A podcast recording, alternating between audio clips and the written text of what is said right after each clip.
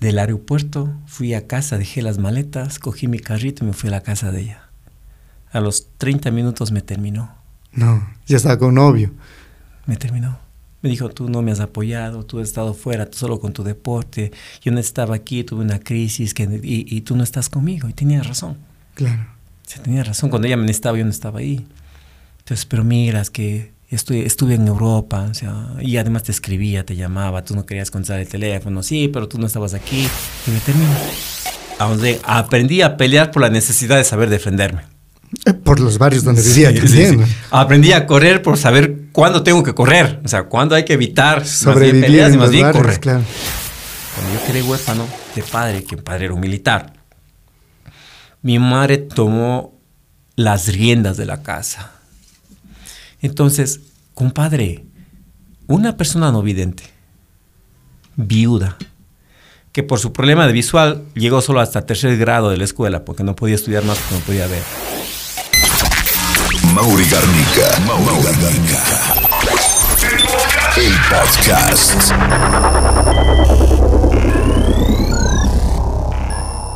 Hola, hola chicos, bienvenidos a este nuevo episodio de podcast. Contentos, nosotros tenemos acá un invitado especial, eh, el primer medallista olímpico en el año de 1996, Jefferson Pérez Quesada. Bienvenido, un honor tenerle pues acá en este podcast.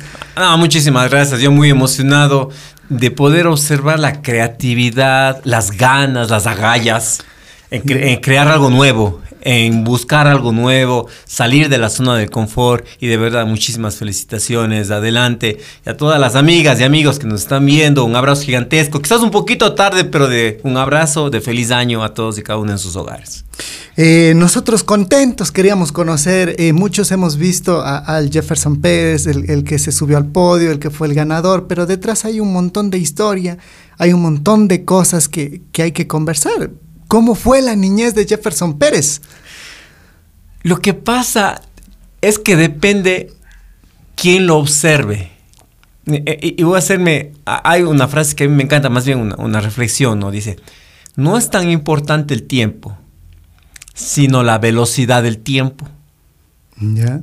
Entonces, para una persona que corre los 100 metros, 10 segundos es entre ganar o perder. Para una persona que corre una maratón, 10 segundos es un tiempo que se puede absorber. Claro. Para una persona que está en el hospital en sus últimos momentos, en la agonía, un par de segundos puede ser algo extremadamente importante. Claro. Y para una persona que dice, hoy día voy a, a gastar, como decían nuestros an antepasados, ¿no? ¿Qué estás haciendo aquí? Matando el tiempo. No significa nada. Entonces, más que el tiempo es la velocidad del tiempo. Y, y yo creo que eso fue lo que pasó en mi niñez. Depende quién lo vea o en qué tiempo lo vea. Si en este momento me preguntan, mi niñez fantástica, espectacular. Claro. Espectacular. Corría en las calles, me iba al río Tomebamba. Yo tenía mi piscina propia en el río Tomebamba. Me iba al río Tomebamba, jugaba con mis amigos, no me estresaba porque mis zapatos, de, mis botas de caucho aguantaban Pero- toda la pero vida. que siempre, siempre le gustaba correr. Toda la vida. Yo era inquieto, o sea, soy uno de esos niños que las personas normalmente los ven en las calles, en los parques, en los mercados. Súper hiperactivos. Haciendo algo, jugando. En esa época moviéndose. nos decían traviesos. Ya, Hoy les dicen hiperactivos, con Hiperactivos. mucha energía, bueno, en todo caso. Entonces, si me preguntan en este instante del tiempo, digo espectacular. Si le preguntan a un niño que tienen que hacer durar más de dos años sus padres zapatos con el que va a la escuela, con el que va a trabajar, con el que va a jugar fútbol, todo eso, con el que tiene que hacer durar su camisa de la escuela para pasarla a su hermano después de dos años para que también siga utilizando, con el que tiene que irse a trabajar los siete días de la semana apoyándole a su mamá en el mercado, el que nunca tiene vacaciones, mientras sus otros compañeros de la escuela y del colegio dicen, me fui de vacaciones a tal lugar, Yo nunca tuve vacaciones. duro. Claro. Por eso digo, depende. O sea, si me preguntan a ese niño de ese instante, durísimo. Súper complejo. Pero entonces preguntemos a ese niño de, de ese instante, a ver cómo, cómo, cómo lo vivió. Porque eh, el, el apoyar a la mamá, ahora por ejemplo hay muchos niños que, que, que, bueno, tienen la facilidad y hemos visto esa tranquilidad de que papá y mamá le da todo, pero antes también era hasta un poco más difícil, ¿no? La, la, la, la vida donde los niños se les veía trabajando y era normal. Sí, era normal. Yo creo que hoy en día, en el siglo XXI, gracias a Dios, nos estamos dando cuenta que ciertos espacios a los niños es intocable. El tema de la recreación, el tema de la formación integral. Y de hecho, por eso nosotros creamos la Fundación Jefferson Pérez, llevamos cerca de 18 años, porque necesitamos que los niños tengan una formación integral. Entonces, para nosotros en ese instante, nuestra niñez bastante compleja, bastante difícil. O sea, preguntándole al niño de ese instante, ¿no? ¿En qué mercado trabajaba su mamá? En el 10 de agosto. De hecho, alguna vez me preguntaron eh, en un debate, no político, en un debate de compañeros del deporte y todo eso, ¿no? Y Yeah. empresarios. Decían, bueno, yo empecé a trabajar a los 15 años, yo a los 16 años, yo en la empresa de mi papá, yo en no sé qué, no sé cuánto. Y cuando me hicieron la pregunta a mí, ¿a los cuántos años empezaste a trabajar? No tenía una respuesta. Porque toda la vida trabajaba. Es que no me acuerdo. Entonces, les dije a mi madre, porque yo lo que tengo mm, un poco en mi memoria es haberle ayudado a ella en su trabajo, ¿no? Le pregunté, mamá, ¿a los cuántos años yo empecé a ir al mercado con usted? Y me dijo a los 20 días que naciste. Porque no tenía dónde dejarte, no teníamos guardería, no teníamos nada. Entonces yo No tenía que llevarte. Yo recuerdo, ella tenía un cajoncito de cartón ¿Ya? y me acuerdo ya, porque yo cuando ya era más grandecito, ahí les ponía a mis hermanos. Entonces, el lugar donde vendía las frutas y en un rinconcito había su cartoncito y ahí le tenía a, mi hermana, eh, a mi última hermana. Y es tan doloroso y me da un coraje, mierda, o sea, perdona mi vocabulario, pero hoy, en el siglo XXI, voy a la feria libre y aún encuentro a niños que están en las mismas condiciones. Y es frustrante. O sea, en el siglo XXI, cuando hablamos de una ciudad tan bella, tan hermosa como es mi cuenca amada, la capital patrimonial, cultural de la humanidad, Claro. y aún tengo niños en cartones. ¿Qué pasó en el siglo anterior? Entonces, e- e- es frustrante, ¿no? Aún hay frustrante. niños, aún hay niños que, que Niños, ayudan a sus mamás vendiendo. Claro, y yo me encontré ahora mismo, hace un par de días estuvimos en la feria. Y yo, y yo empecé a caminar y le conté una historia de un niño de tus mismas condiciones, pero hubo una característica que nunca dejó de estudiar. Y le conté toda la historia. Y el niño se encantó.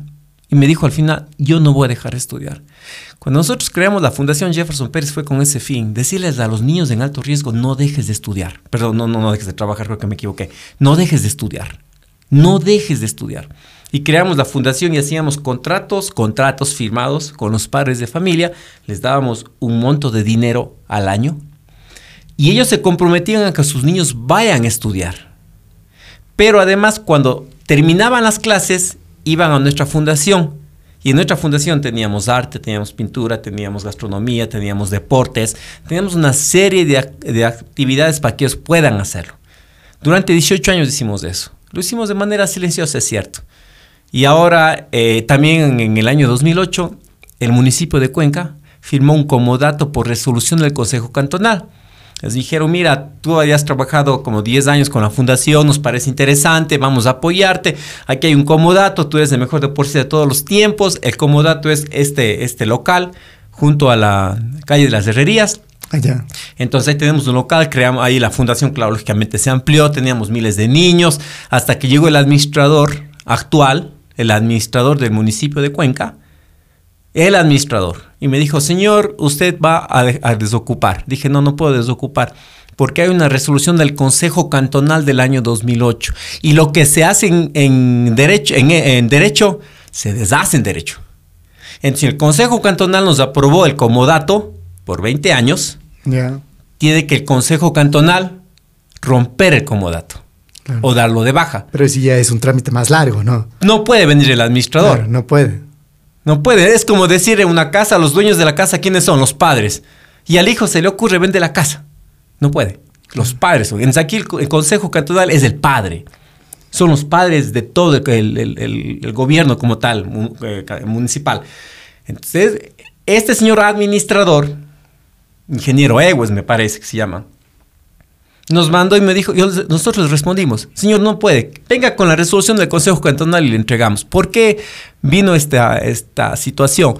Porque durante la pandemia se cerró la fundación. No podíamos tener una pandemia con los niños de la fundación amontonados, no podíamos Claro. hacerlo, decidimos cerrar.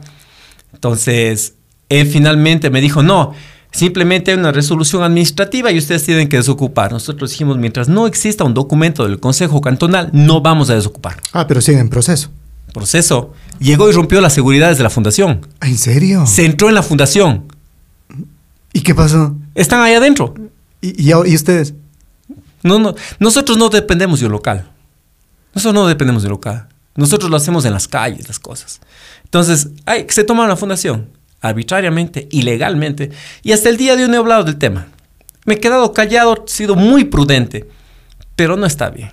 O sea, no está bien. Y yo aprovecho este espacio porque es un espacio en los cuales uno puede decir las cosas. Porque si estuviéramos en un espacio político, la gente lo va a decir, no, que mira, este más políticos. No, no es político, señoras y señores. No, y es, de, y es, o sea, también pues aquí en el, en el podcast no hablamos de política porque la política es muy, muy, muy difícil y, y- y muy traicionera. ¿no? ¿Y por qué les tocamos este tema? Porque estábamos hablando acerca de la niñez de Jefferson Pérez. ¿Cómo fue la niñez nuestra? Entonces, claro, en la fundación generamos estos espacios para los niños. Tenemos niños que empezaron a, a hablar mandarín, niños que empezaron a hablar inglés, niños que, que aprendieron a hacer recetas de chefs, niños que, que hacían un Y, montón de y cosas. hacer cosas que Jefferson Pérez no hacía en su momento. Jefferson Ni- En su momento trabajaba, ¿no? Trabajaba. Traba- estos niños hicieron natación, taekwondo, karate, fútbol, baloncesto, atletismo. Ya ni me acuerdo. O sea, teníamos una cantidad de actividades. Y bueno, entonces eh, su mamá en el mercado 10 de agosto vendía frutas. Eh, Jefferson Pérez estudiaba en la mañana en, el, en, ¿en qué escuelita estaba? Yo tuve un problema gigantesco. Esa es una pregunta espectacular y muchas gracias porque voy a permitirme, por favor, a expandirme un poquito más. Nosotros vivíamos en el Barrial Blanco Ya. y mi madre trabajaba en el mercado 10 de agosto. Entonces, teníamos todos los días que venir hasta el 10 de agosto. Cuando yo entro a escuela en primer año, yo estudiaba en la mañana en la escuela Eugenio Espejo, que quedaba justo eh, donde es la figura de padre Julio Matobelle, justo ahí en, en la, en la- en la Plaza de la Merced. Plaza de la Merced. Ahí quedaba la escuela Eugenio Espejo. La calle larga. Exactamente, calle Larry Borrero. Eh, entonces yo estudiaba ahí y en la mañana, pero yo tenía problemas para conciliar el sueño. Entonces me despertaba siempre un poquito atrasado. Cuando llegaba a la escuela, Ya. ya llegaba atrasado y estaban las puertas cerradas, pero había la misa de las 7. Entonces yo me metía por la iglesia, que queda justo al lado. Me metía por la iglesia para poder entrar a la escuela, porque es, mm, frecuentemente No, llegaba, no era difícil. llegaba, no, no era difícil, era- llegaba atrasado. Entonces cuando paso al segundo año, mi padre toma la decisión que estudie en la tarde para que mi hermano Fabián estudie en la mañana. Entonces así yo podía ayudar a mi madre en la mañana en el mercado Y Fabián en la y tarde. Fabián en la tarde. Ah. Entonces yo pasé a estudiar en la escuela Gabriel Ceballos García, en horas de la tarde que quedaba en la Rotary.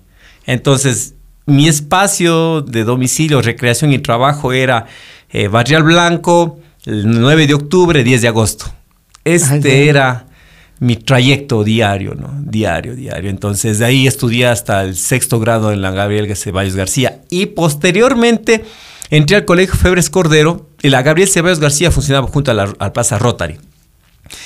Y el colegio Francisco Febres Cordero funcionaba Por el 9 de octubre. a la vueltita. sí, sí. Entonces, claro, irnos ahí a, a- a tomarnos en el 9 de octubre los, los rompecocos era una tradición. Pues y ya saliendo de las 6 de la tarde, había una señora en el mercado 9 de octubre, el anterior, ¿no? Como era un poquito más desorganizado, que vendía estas famosas eh, las tripas, pero no las tripas asadas, ¿no? sino cocinadas con todas las vísceras del, del- del chancho. Entonces, y era, era, era agradable, o sea, a mí me encantaba. Claro que uno quedaba muy oloroso, ¿no? Pero, pero, pero a mí me gustaba. Pero es un plato que, que a muchos nos Sí, gusta. sí, claro, sí, sí, sí, tripas, sí. Ahora llaman chinchulines las tripas. Ah, de hecho, tripamishki. Sí, sí, nosotros somos de tripamishki. Bueno, en todo Claro. caso, eh, entonces siempre me formé en este sector, ¿no? En este sector. Y fue tan chévere. Pero, tan- pero barrios peligrosos también, ¿no? Me imagino que, que ya también eh, Jefferson aplicaba sus técnicas de supervivencia, ¿no? El ver, conocer, correr cuando hay que correr y cosas así, ¿no? Para mí era cosa complicada porque, y eso es unas cosas gigantescas que agradezco a Dios, me ha dado la oportunidad de tener la madre que tengo. Porque especialmente cuando mi padre falleció, cuando yo quedé huérfano de padre, que mi padre era un militar, mi madre tomó las riendas de la casa. Entonces, compadre, una persona no vidente, viuda, que por su problema de visual llegó solo hasta tercer grado de la escuela porque no podía estudiar más porque no podía ver. Eh, sin, sin, informal. Era una comerciante informal. Comerciante informal. Y justo lo que acabas de comentar, que estábamos en barrios socialmente complejos, difíciles, claro. en los cuales mis compañeros, algunos de mis compañeros, no todos, algunos de mis compañeros de aula, sus padres eran los más buscados en la ciudad por las fuerzas del orden. Qué complicado. Y estos chicos, a mí lo que me, enseñara, me enseñaban era, por ejemplo, yo aprendí muy chico a manejar el cuchillo. Porque ellos les enseñaban, no sé por qué, les enseñaban. A mí también a los niños les enseñaban. Y, Estamos hablando de niños, a ver, yo estaba en... De 8 o 10 años. Sí, más o menos, aproximadamente. Y yo sabía manejar como, como ellos, ¿no? Pero mi los papás irresponsables le enseñaban a los niños. Y, otras cosas encima. Pero mi madre era tan fuerte, tan fuerte, que siempre fue como esa protectora, ¿no? Súper protectora. Entonces, ese es el agradecimiento que tengo a la vida, porque creo que de manera generosa Dios me dijo, ándate a un sector que necesitas aprender muchas cosas, pero hay algunas cosas que no debes de aprender, y para eso te voy a enviar un ángel para que te proteja. Aprende las cosas que sí hay en ese sector que tienes que aprender el pelear, la lucha, el esfuerzo, la superación, el ñeque, el ser valiente. Y el correr cuando se debe y correr. El correr cuando tienes que correr, sí, sí, sí. Exactamente. Entonces, y el enfrentar también cuando tienes que enfrentar. Entonces, esas cosas me enseñó la vida. Pero hay otras cosas que también en sectores igual yo creo que, no sé si la comparación es adecuada, pero es igual que un saco de papas cuando uno compra, ¿no?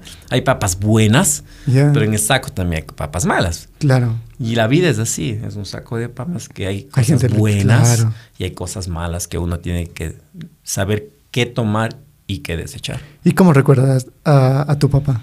Mi padre, te voy a contar algo. O hasta, qué año, ¿De qué año falleció tu papá? Yo tenía 13 años, pero cuando falleció mi padre, el momento más lindo que yo tengo de recuerdo de mi padre, nosotros vivíamos en las, en las súper tradicionales vecindades, ¿no? Ya. En que tienes seis, siete departamentitos o cuartitos y que ahí vivimos. Como en la vecindad del Chavo. Sí, exacto. Ya. Yo recuerdo que vivíamos en una casa de dos pisos, nosotros vivíamos en la planta baja, en, en dos cuartitos. Y mi padre siempre que podía me llevaba a, una terraza y me llevaba a la terraza y nos podíamos, ahí en el Barrio Blanco, y nos podíamos a ver el, el aeropuerto. Y mi padre me decía, tú tienes que llegar a ser piloto. Y claro, como militar no. Y tú tienes que estar en la línea de combate defendiendo a tu nación. O sea, yo era un niño, un niño. Y mi padre me iba formando en eso. ¿Qué año era ese? No, mi padre antes que fallezca estaba hablando, entonces debió haber sido, yo debía haber tenido tal vez unos ocho años, no menos que estoy hablando. Claro, porque yo antes de entrar a la escuela, antes de entrar a la escuela, yo ya sabía el himno a las Fuerzas Armadas, sabía el himno a la bandera, sabía el saludo a la bandera más bien, sabía, sabía el himno del Ecuador. Lo que pasa también es, bueno, la coyuntura, ¿no? Eh, Ecuador en esa época estaba en constantes conflictos con, con el Perú, ¿no? Y era pues las Fuerzas Armadas siempre estaban preparadas. gobiernos militares, ¿no? Claro, gobiernos, militares, entonces, y tantas cosas. Claro, y mi padre, militar. Claro. Entonces. Y sabía también que, bueno, mejor le iba a, los que sabían eh, pilotear un avión, ¿no? Entonces, eso fue una de las cosas que aún tengo aquí, ¿no? Pero sin embargo, cuando en el año. Entonces, yo tuve esa formación. En el año 1995 tenemos fantasmas aquí, están apareciendo por ahí. Los, productores fantasmas. En el año 1995, lamentablemente, Ecuador va a un conflicto bélico con el vecino del sur. Con Perú, claro. Y claro, la frustración mía, yo 21 años. Yo tenía que haber estado en la línea de combate. Para eso me formó mi padre desde Guagua. Y qué frustración para mí, porque yo no estaba ahí. Pero me hizo entender la vida Seis meses más tarde estuve en una línea no de combate armado, una línea de combate deportivo. Y ahí comprendí qué era mi guerra. Pelear contra los prejuicios, pelear contra los complejos, pelear contra la adversidad. Esa era mi puerta de oportunidad. Entre los Juegos Olímpicos de Atlanta, para mí no fue una competencia. Fue ese espacio de combate contra todas esos, esas situaciones adversas que fuimos acumulando durante tantos años. ¿Y de qué falleció el papá? Mi padre tuvo un accidente. Entonces, un día había estado lloviendo. Accidente de tránsito. No, un día había estado lloviendo. Eh, mis- mis- mi padre originario es de, de Ricaurte. Ya. Entonces, mi padre los fines de semana se iba a visitar a sus hermanas que viven en Ricaurte aún.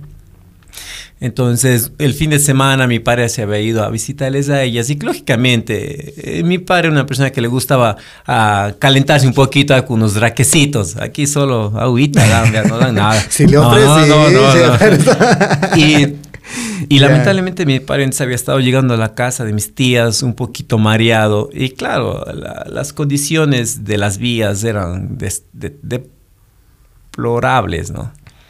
Entonces él se había caído, se había resbalado una piedra.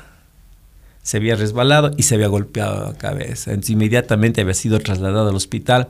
Nosotros llegamos al hospital y mi padre estaba inconsciente. Y cuando creo que pasó como cerca de 12 horas o algo así, eh, le, le declararon muerte a mi padre. Entonces, claro, yo tenía no, 12, 13 años. Y, y súper complicado, súper duro. Más que para mí, yo creía para mi madre. Claro, eso le iba a decir. Se, se notó la ausencia de papá. Sí. Porque me imagino, o sea, antes, quiera que no con papá, o sea, si había ciertas, eh, y hasta gustitos que, que a, los, a los niños les dan y cosas así, pero ya madre sola, ya es más difícil. Pero además mi padre era un militar y que nosotros estábamos en barrios, así como había complicadas situaciones, también habían oportunidades, ¿no? Pero habían más situaciones complejas. Entonces, y él era el que nos controlaba, pues. Claro, mano O sea, firme también, claro. O sea, mi padre era como súper complicado, súper militar. Y luego tener la ausencia de ese militar debió haber sido súper. Alguna vez conversé con mi madre, ¿no? Mi madre tenía 48 años. ¿Y ahora qué hago? O sea, ¿Cómo? dije, mamá, pero ¿por qué no buscaste una persona? ¿Por qué no te, no, no te relacionaste? ¿Por qué no tuviste otra relación? 48 años. Y me dijo, no. Para mí la prioridad eran ustedes. Cu- cuidarles, protegerles, darles todo el amor que tenía para ustedes. Entonces, Y es que esa es una madre digna de admirar, que, que Es, pone es. eh, eh, sobre todas las cosas a los hijos, porque Pero- pero se ven muchos casos donde se casan, se forman un nuevo hogar y a los niños hasta los dejan. sí, pero además de todo lo que acabas de, acabas de comentar, el tema de las condiciones de ella, ¿no? Es decir, es no vidente. Lo más lógico es que tiene que buscar a alguien que le ayude porque ella es no vidente. No puede ver los, los hijos traviesos que tiene, pues. Claro. Antes decían malcriados, los hijos hiperactivos, para que no se ofendan algunos gremios. Los hijos hiperactivos que tenía, ¿cómo les controlaba? Entonces, y no vivíamos pues aquí en la Ordóñez Lazo, ¿no? vivíamos en barrios un poquito más complicados. Pero yo por eso le tengo mayor admiración, o sea, por eso es que incluso tuvimos la suerte gigantesco de, de organizar una carrera llamada Warmy Runner, que es una carrera en homenaje a mi madre. Cuando decidimos hacer esa carrera, nosotros organizábamos eventos deportivos, ¿no? Con miles de deportistas. Y en eso, eh, un día fuimos a, almorzar con mi hermano Fabián Ya. en casa de mi madre. Estábamos en la mesa, ¿no? En el almuerzo. Nos hablábamos, oye, los kenianos, ¿cuándo llega? ¿Cuándo es el itinerario de los mexicanos? ¿Qué pasa con el artista que está viniendo de Colombia? ¿Qué pasa el rider técnico? ¿Ya cubrieron? En, estábamos conversando, ¿no? Eso no Bla, era bla, almuerzo. bla. No, no era almuerzo, era ella, bla, bla, bla, bla, bla. Entonces, mi madre, una persona no vidente, adulto mayor, que nunca ha hecho deporte, recuerda así claramente en la mesa, dijo, sabes, mi hijo, a mí me gustaría competir a un evento que ustedes organizan. ¿Cómo haces que una persona no vidente, adulto mayor, que nunca ha participado, que nunca ha entrenado, haga 15 kilómetros con, con 14 mil competidores? Claro.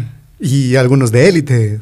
complicadísimo. Entonces ahí fue cuando decidimos crear un evento sin margina- marginar a las deportistas de élites. Si ellas quieren participar, pueden hacerlo por los premios económicos. Pero Warmy Runner es un homenaje a la mujer valiente. El 100% de las mujeres que se ponen en la línea de largada cruzan la meta en el evento Warmy Runner. Ay. Entonces, imagínate, yo tuve la suerte, a Dios gracias, de atravesar ocho veces la línea de meta siendo campeón del mundo. Ocho veces, do- una olímpico y siete mundiales. A ver, El mejor momento de mi vida, el mejor momento. cruzar. Fue cuando me dijeron que yo estaba como loco en la primera edición de Warmi, ¿no? En Cuenca. Hicimos solo en Cuenca. Estaba como loco. ¿Cómo está la seguridad? Las vías están bien. Todo está bien. Ah, la televisión estamos saliendo bien. Todo bien, bla, bla, bla. Y cuando me dicen por radio, Jefferson, tu madre se está acercando a la línea de meta. No. ¿Qué seguridades? Nada. Saqué los audífonos, me disparé, me metí a la, a la, a la, a la calle ¿Ya? y coger la mano de mi madre y cruzar junto a ella la meta. ¿Y cuántos kilómetros corren? Cinco kilómetros. Caminando, no corría, camino. Pero bueno, o sea, para, para la mamá. Ella que no hace nada. Claro. Entonces, No, qué emoción. para mí ese instante fue el momento más sublime de cruzar una línea de meta. Y con eso no quiero eh, malas in- interpretaciones, ¿no? Llegar a Juegos Olímpicos representando a mi país, lindo, hermoso, maravilloso, romper récords del mundo, campeonatos del mundo. Pero lo más sublime de mi vida fue cruzar esa línea de meta en la ciudad de Cuenca, con mi madre de la mano. Pero le vemos que le hace distintos homenajes a mamá también, ¿no? Porque, por ejemplo, eh, esto de- del Warm Me Runner crece eh, en, en ideas a, a- su, a su mamá. Y, e incluso hay uh, en otros proyectos arquitectónicos que también Sí. le hemos visto que, que, que, que, Sí, tienen honor a, a su mamá, a su mamá Luca. Sí, es- Lu- se llama Lucrecia. Lucrecia, le Y le decimos Luca. mamá Luca. Y hay un Sí, proyecto que le dice. Luca, ¿cómo, se llama? Torres de Luca. Torres de Luca. Sí, sí, son unos dos edificios que construimos. Mi madre ha sido muy prudente siempre. Y ella ha dicho, tienes que vivir con dignidad. No con lujos, vive con dignidad. Entonces, cada centavito que hemos podido ahorrar por trabajo, por el esfuerzo nuestro, hemos decidido invertir aquí mismo en Cuenca. Entonces, nos tenemos cuatro o seis edificios que se han construido. No son nuestros, cuidado. Hemos construido. Para venderlos. Sí, algunos se han vendido oficinas, otros departamentos, otros, otros locales nos hemos quedado nosotros, pero finalmente se ha estado generando. ¿no? Claro, y, y mucha gente dice, ah, pero es que le ha ido bien. No, ese es fruto del trabajo también de, de- de Adiós, Jefferson. gracias. Sí, Porque, sí, o sea, una cosa, y hemos visto eh, el declive de muchos deportistas, ¿no? Tuvieron su oportunidad en su momento, no aprovecharon y ahora se, se los ven en las peores condiciones que, que- que antes, ¿no? Y a Jefferson, la mínima oportunidad que se le dio, supo aprovechar. Y ese que, que la marcha no es pues como, por ejemplo, el fútbol, por decir, donde pagan... eh, Son es- más, más generosos. son- Sí, donde sí, sí. son más generosos. Pero bueno, entonces y ahora sí, ya cambiando de tema, entonces, ¿cuándo despierta esa actividad y ese gusto por, por la marcha, por correr? ¿Qué profesor le descubre y qué, quién le dice, Jefferson, eres bueno para correr? A ver, el tema mío fue por una necesidad. Yo he tenido una catarata de necesidades en, en- toda mi vida. Empecé, a, donde aprendí a pelear por la necesidad de saber defenderme. Eh, Por los barrios donde vivía Sí, sí. Aprendí a correr por saber cuándo tengo que correr. O sea, cuándo hay que evitar más bien Sobrevivir y más bien barrios, correr. claro. Y cuando en la secundaria un profesor me dice que por que yo pasaba todo el tiempo en otras actividades eh, académicas, no me gustaba mucho cultura física. ¿Qué, qué- paradójica Edu- es la edu- vida. Educación física se llama. No, pero paradójica la vida, ¿no? O sea, no me gusta, no me gusta educación física, pero un Sí, campeón olímpico en marcha, o sí, sea. No, no, y, y hay, hay historias, ahorita no recuerdo, pero ya quizás al final me acuerde. Hay el caso de una deportista de Estados Unidos que tenía un problema con las piernas y la chica no podía caminar y le pusieron todas unas cosas mecánicas para que pueda ayudarse a caminar y les dijo a los padres, te sugiero, enséñale a caminar poquito a poquito para que pueda fortalecer, ¿no? Para la movilidad y, Y, cosas y así. llegó a ser campeona olímpica de, eh, de 400 metros. No recuerdo ahorita el nombre, ya me voy a acordar. Ah, claro. Entonces, claro, unas historias espectaculares. En mí pasó algo, suce- sucedió algo parecido, ¿no? Yo era mucho más del tema por el tema de la presión de mi padre.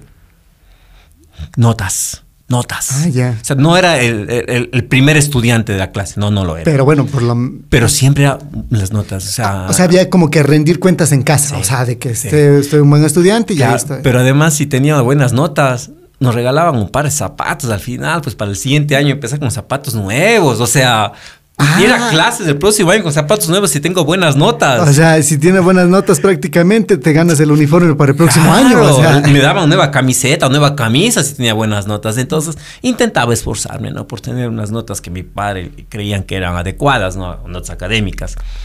Entonces, cuando veía a educación física, en esa época los, los, los profesores de educación física eran mucho más corazón, ¿no? Hoy en día son un poco más mm, formación ya académica, ¿no? Antes era más corazón. Corazón, ¿a qué se refiere? Que eran un poquito más empíricos, ¿no? Entonces, O sea, aprende, a, aprende patear la pelota, a- a- a- aprende a lanzar al aro, aprende a correr. Claro. O sea, no- Y por último, una clase, y yo también recuerdo eso, ¿no? Una clase de educación física era a ver la vuelta a las escalinatas Sí, sí, y ya esa era la clase. Hoy en día eh, son un poquito más técnicos, ¿no? O Claro, sea, ya. claro, son diferentes circunstancias, ¿no? No estoy diciendo que el uno era bueno o el otro era malo, simplemente son diferentes condiciones. Igual lo que dije al principio, depende del tiempo quien lo quiera ver y a qué velocidad. Entonces, yo, yo, no, yo no era un, un estudiante que le gustaba mucho esa clase. Entonces me escapaba a otras clases, ¿no? Y cuando un día el profe me dice, tú tienes muchas faltas conmigo No. y vas a perder el año. Compadre, con mi padre, no, mi padre todavía no había fallecido. O ya, no recuerdo muy bien. Y claro, yo perder, darme el lujo de perder un año, No. ni siquiera por notas académicas, sino por faltas. Y, y perder en educación física. No o sea, no, no, no teníamos esa posibilidad. Y me acuerdo clarísimo que le decía, profe, profe, pero ¿qué puedo hacer? No, no faltes, está bien, no voy a faltar, pero eh, no sea mal. Y me acuerdo que él me dijo, faltaban dos meses para terminar el año. Me dijo, verás, al final del año o tres meses, al final del año voy a hacer una carrera. Desde el Colegio Francisco Flores Cordero hasta la bomba Eloy Alfaro. ah, acá, Sí. vecino. sí. Entonces dijo, nada, pues, si ganas, pasas del año. A ver, Hijo de 30. a esmerarse. Y si pierdes, puta, pierdes el año. Claro. 30. Y yo, nada, vamos. Entonces yo empecé a salir, como vivía en Barrio Blanco, a Parque Miraflores a correr. Yo salía a correr, a correr, pero no tenía ni puta idea qué, cómo tenía que, que hacer. O sea, yo salía a Claro. correr y ya. Y total, un día mi hermano dice, ¿por qué no te vas al, al estadio a entrenar? Ahí hay entrenadores, son entrenadores. Claro. Y me voy y, y Manuel Ortiz fue mi primer entrenador. ¿Pero qué? ¿Llega en el, en el, yo llego al estadio. al estadio? Y les digo, mi hermano, él sabía correr ahí en el estadio. Entonces dice, oigan, él quiere entrenar con ustedes. Entonces ya Manuel Ortiz dice, bueno, ven con los niños, entrena aquí. ¿Qué quieres? Digo, tengo un examen fin del año. Entonces bueno, vamos, vamos a entrenar. Vamos a entrenar. Y empecé a entrenar. Día a día, semana a semana, semana a semana. Y cuando ya me tocaba dar el examen en el, en el- colegio, también había una competencia aquí en Cuenca de mil metros en la pista. Entonces, claro, yo había entrenado subliminalmente toda mi niñez vendiendo periódicos en las calles de Cuenca. Es un niño que corre 3, 4 horas al día. Ya. Claro. Desarrollas una capacidad natural, pues. Respiración y cosas así. Entonces, ¿no? imagínate el periódico, el tiempo, el tiempo. Bueno, quizás no mencionar. Periódicos, periódicos. Y subirte al edificio, bajar del edificio, subirte al bus, bajar del bus. Y corre y corre y pelearte con el otro man porque el otro man también quiere vender, pues. Claro.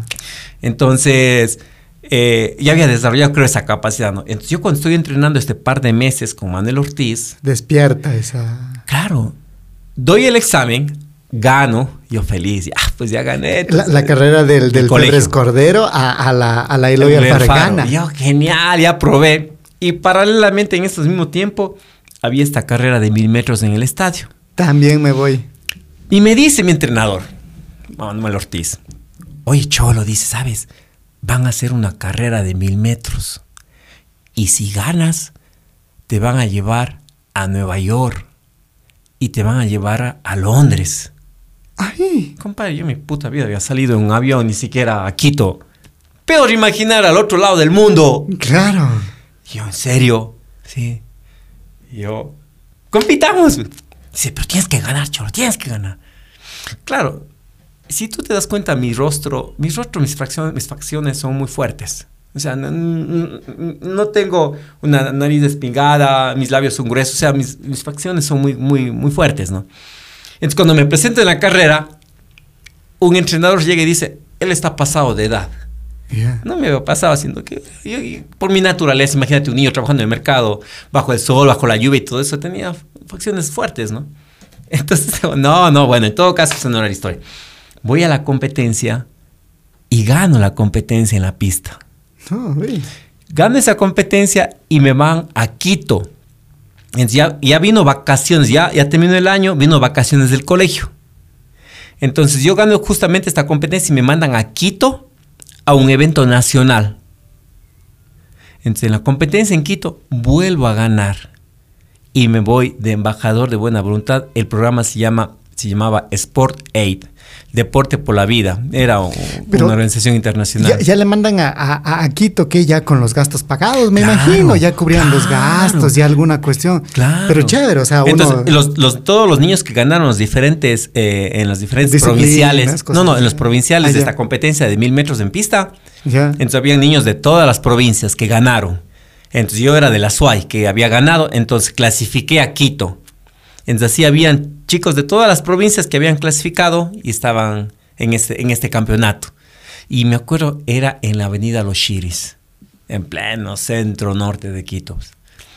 Y mil metros, igual salgo del punto A al punto B y ¡praj! salimos y ganamos. Manuelito Ortiz me abrazaba, feliz, cholo, te va Pero la racha estuvo ahí, No. o sea, y, y todo empieza por, por, por pasar el año. por una necesidad. Por una necesidad. Entonces, claro, luego de eso yo tuve la suerte. O sea, yo tenía 14 años y subirme en un avión. Ah, a gana ahí, Londres, ¿y a dónde se fue? a Londres. Sí, Entonces, el año, eh, ah, no al año siguiente, al, al- creo que al mes o dos meses, el premio era irnos a Londres. Y luego de Londres pasábamos a Nueva York, a las Naciones Unidas. A ver, Y luego regresábamos para Ecuador. No sé nada. era un tour genial. Y claro, no era solo nosotros, sino eran deportistas, se llamaba el programa, era es- el deporte por la vida. Entonces habían deportistas de todo el mundo que habían sido elegidos muy parecidos en este sistema, muy parecidos, que habían hecho una carrerita, entonces todos estos niños eran embajadores de buena voluntad. Pero era carrera, no era marcha aún. No, no, corriendo, corriendo, corriendo. Ya. Entonces, ¿Y, y qué, qué tal esa experiencia, el salir de una ciudad eh, pequeñita y a estar en Londres, estar en est- Estados Unidos? no, compadre, increíble, espectacular. y aparte, bueno, sea, con todos los gastos pagados también, ¿no? Yo la imagen que yo tengo, eso, y por eso es que son, to- yo creo que la vida ha sido muy generosa conmigo y por eso nosotros creamos el tema de la fundación y hacemos cosas, porque no quiero ser como el mar muerto, no, que vengan todas las cosas y luego ser avaro, no, no, intentamos que se multipliquen en beneficio de los demás. Y yo recuerdo cuando voy a Londres, o sea, un niñito, 13, 14 años, no recuerdo, llego a Londres y ver todo el tema de la historia de los reyes, los castillos, todo eso. Claro. Y que nunca en mi vida, o sea, yo lo único que recuerdo así muy leve, muy leve, con mi padre fue un paseo que íbamos con la canasta, con los huevos cocinados y con la comida eh, a algún cantón de aquí, de la provincia de la Suay. O sea, ¿no? Gualaceo, por Puede ser, a la orilla de un río, o sea, eso tengo la imagen aún. Y que mi padre abrían ahí un, un mantel, mantel, blanco claro. y ahí poníamos las cosas a comer. Eso es lo que tengo. Hay algunas imágenes muy, muy leves de que mi madre dice cuando éramos más niños nos llevó una vez a Quito, a un zoológico. Casi no tengo recuerdos de eso. Entonces, de pronto estar en Londres. En Londres. Un niño vendedor de periódicos de estar en Londres. O sea, cógele a un niño de estos que, que vemos día a día en situaciones adversas y decir, vas a irte a Nueva York. Entonces, para mí fue espectacular. Ahí conocí gente, entendí el tema de la necesidad de, de- de formarse, de aprender, de conocer. Entonces, de ahí sí, continúo el deporte y el estudio. Regresa de, de, de ese, de esas, ¿qué sería? De, esa increíble experiencia, ¿no? Claro, De, compadre. regresa y ¿qué pasa?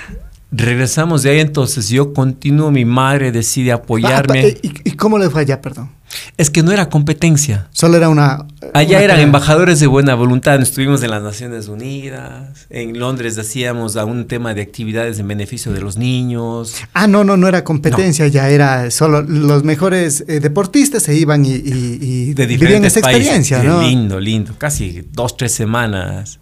Un guagua de tres, de tres, 14 años que nunca en su vida había salido ni a la esquina a irse. Se fueron a pasear prácticamente. Lindo, y, y regalos por aquí, regalos por acá, lindo. Bueno, y regresan y, y luego... Entonces, cuando regresamos, mi madre dice, sigue haciendo, te vamos a apoyar. Entonces, me siguen apoyando mi madre. Para ese entonces su papá ya estaba muerto. Y Eh, fallecer. sí, creo que más o menos por esa época es que falleció mi padre. Porque yo apenas empecé a hacer un poquito de deporte y de hecho yo recuerdo que, no, claro, ya para esa época mi padre había falle- fallecido. Porque yo recuerdo que mi padre nos salía el, el- típico resumen, ¿no? Y, y hubo el campeonato de los mil metros y, y- y el que ganó en primer lugar en Cuenca fue Jefferson Pérez. Entonces, Jefferson Pérez. Y mi padre cogía, compraba el periódico y marcaba, ¿no? Jefferson Pérez. este es mi hijo. Y tenía así en su casa. A ver, qué Claro, tenía- sí, sí, sí. Entonces, los primeros pasos mi padre sí me vio ver y, y sí me vio cómo, cómo, cómo competía. Claro, pero justo en esa época creo que ya, ya falleció. Cuando yo regreso, mi madre dice, te vamos a apoyar, dale. Entonces, pero necesito que estudies, me ayudes en mi trabajo y entrenes. Oh, tanto. Entonces, claro, yo de alguna manera entrenaba, trabajaba y estudiaba. Entonces, estamos hablando de, de un muchacho de tal 14, 15, 16 años, hacía las tres cosas. Iba, iba por la mañana a entrenar desde las 7 de la mañana hasta las 10 de la mañana. Eh, luego iba a, a ayudar a mi madre en el trabajo. Y luego salía pues. de ahí a clases, luego salía de clase y de ahí me iba a la casa. Alfebres Cordero. Claro, febrero hasta las 6 de la tarde, digamos, clase. Entonces así pasó mi vida hasta que llegó los 18 años.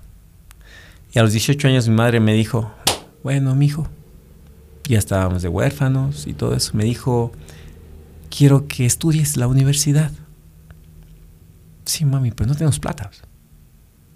Yo estudio, chévere, pero ¿dónde saco la plata para estudiar a la universidad? Entonces ella me dijo, quiero que trabajes en la mañana y estudies de la noche. Y quiero que dejes el deporte. Chusa.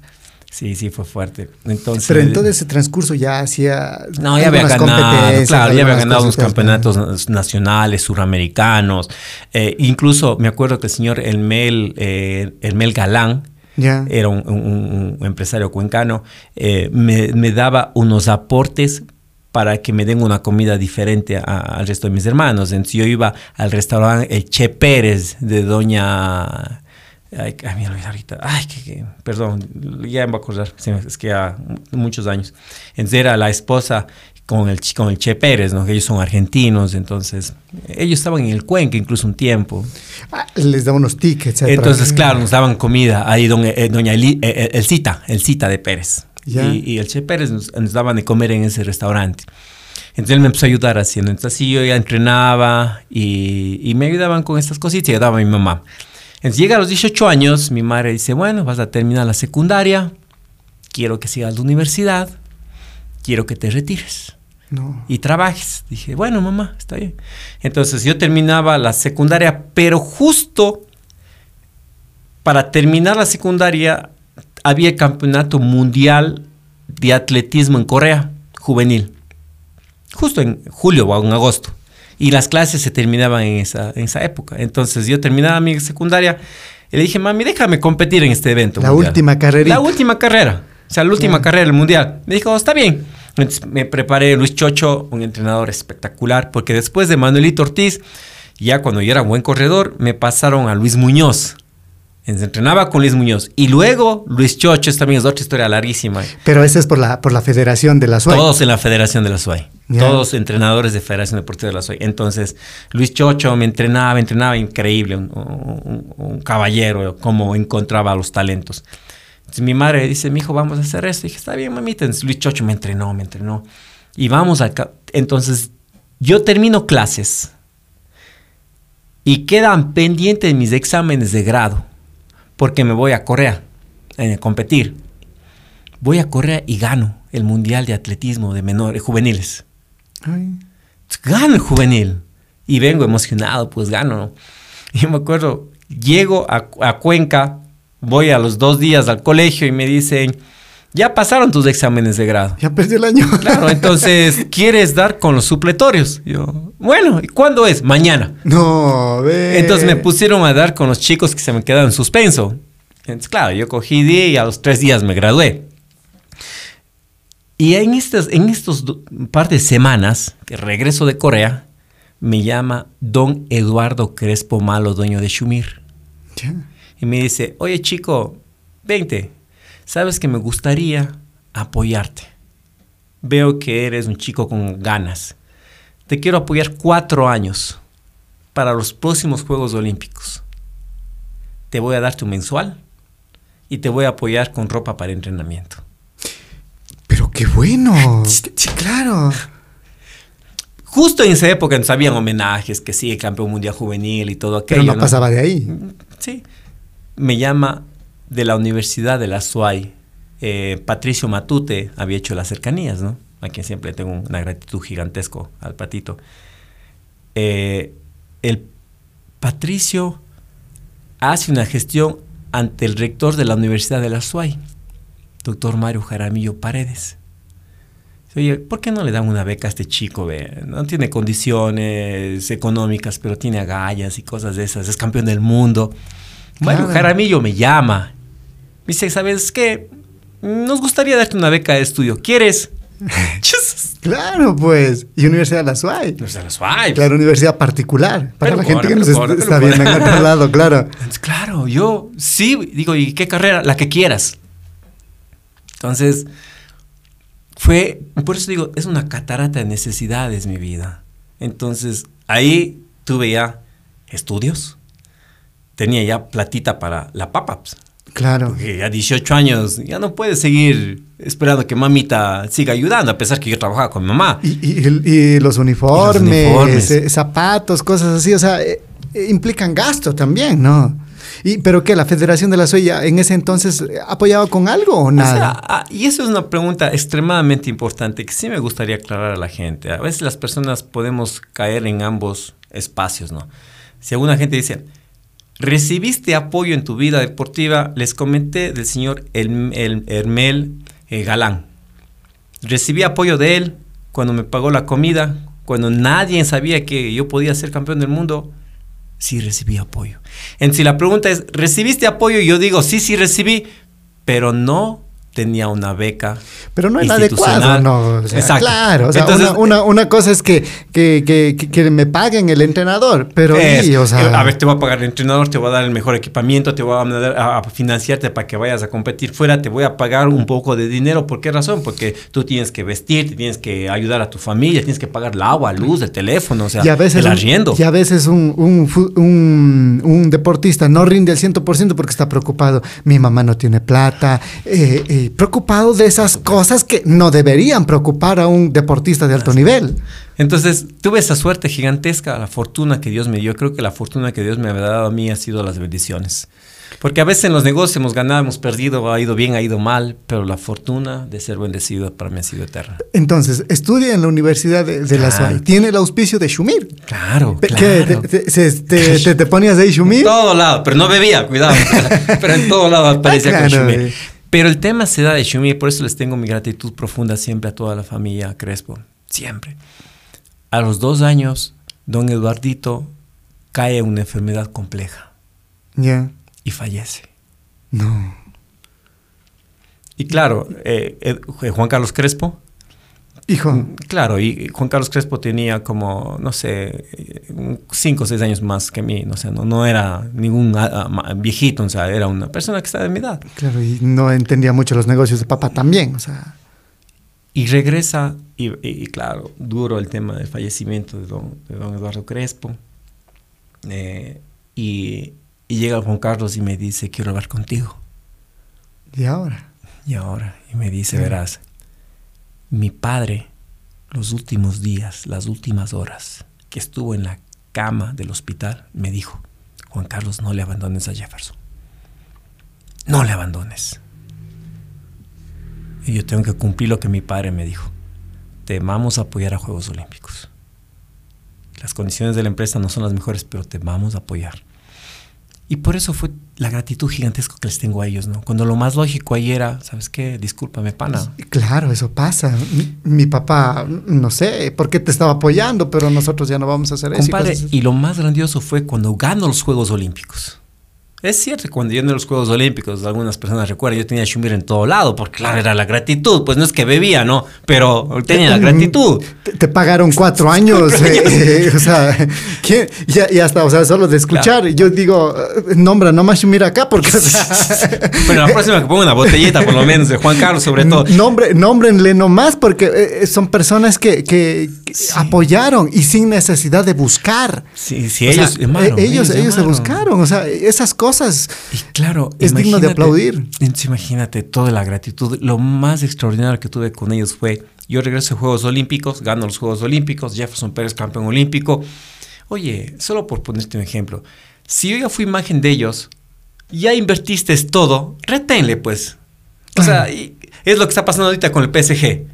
Claro. O sea, eh, estaban algunos que no, que ha salido del Barcelona, el Messi, pero reténle pues en el PSG. Ahorita es el campeón del mundo, no le vas a dejar ir pues. Obvio. Y yo llego a Shumir y me dice, las puertas están abiertas. Porque entendemos que no, tú no puedes representar una marca de alcohol. Imagínate. Pero espérate. Y yo, ¿pero que ya no van a renovar mi contrato? Y- No. Pero tienes a todo nuestro equipo de abogados y todo nuestro equipo de negociadores, incluido Juan Carlos Crespo, que te vamos a ayudar a buscar otros patrocinadores que no sean licor. Para que no se vea feo que un deportista Esté esté con la marca de alcohol, ¿no? Me, me- me cachas la grandeza de ellos, por eso les tengo una gratitud infinita, infinita. Qué genial. O sea, cuando ellos tenían que haber dicho, no, pues pana, renóvame el contrato y quédate aquí cuatro años más. No dijeron, no. no, Y nosotros te vamos a apoyar. Y fuimos a reuniones, nos íbamos con ellos y, y después salieron, gracias a Dios, mejores eh, condiciones y nos apoyaron y todo aquello. Claro, porque no es lo mismo dar un auspicio para un niño que, que tal vez sea ganador y después que apoyar a, a ya a un profesional, Claro, y a un ya campeón a un olímpico. campeón olímpico. Sí, bueno, sí. entonces ahora vamos de- con detalle del, del campeonato. Estás en la universidad, Claro. eh, eh, los cuatro años gracias al auspicio de, de, de, de, de- de Shumir, Shumir, y- como, y, y- pero siempre fue atletismo. ¿Y cuándo cambia esa a, a marcha? Volviendo en el tiempo, entonces, cuando yo voy a hacer mis primeros entrenamientos para aprobar el examen del colegio, empecé a correr, porque tenía que aprobar la carrera. Gano eso, gané la competencia para ir a Quito y luego a Estados Unidos y a Inglaterra, corriendo. En esas épocas, un día le veo a los marchistas. Ellos entrenaban. Entrenaban mucho. O sea, yo llegaba, corría, qué sé yo, 50, 60 minutos y me iba. Y ellos seguían entrenando. Entonces, le digo al profesor Luis Chocho, digo, oiga, profe, ¿ustedes por qué entrenan tanto? Y él me dice, "Mm, vente mañana para que entrenes con nosotros. Dije, ah, bueno, Con los marchistas. con los marchistas. Dije, bueno. Entonces me dice, bueno, ahora vamos eh, al día siguiente, vamos a hacer un recorrido facilito. Claro, estaba Miriam Ramón, Luisa Nivicela, que eran campeonas suramericanas. Estaba Berta Vera, que también era campeona. Ya. Dice, ándate con las chicas. Ahí, y- y si, intenta caminar con ellas. Y si no alcanzas, entonces trotas junto a ellas. Y, y nos mandaron a hacer dos kilómetros cerca del estadio. Dije, ah, bueno, me voy con ellas. Y claro, ellos me iban enseñando, ¿no? Entonces, ¿sabes qué? Tienes que marchar así. Yo, ay, ay, ay, voy, voy, papá. Y me voy, pues. O sea, les voy ganando a, la- a- a ellas, campeonas suramericanas. ¿Eh? Y llego al estadio, ¿no? Yo, claro, yo marchando así medio raro. Y el profe dice, ¿y dónde están las chicas? Digo, ah, ya les dejé allá atrás. Dice, ¿cómo que les dejaste? Y me acuerdo así clarito la cara del bichocho, vente mañana también.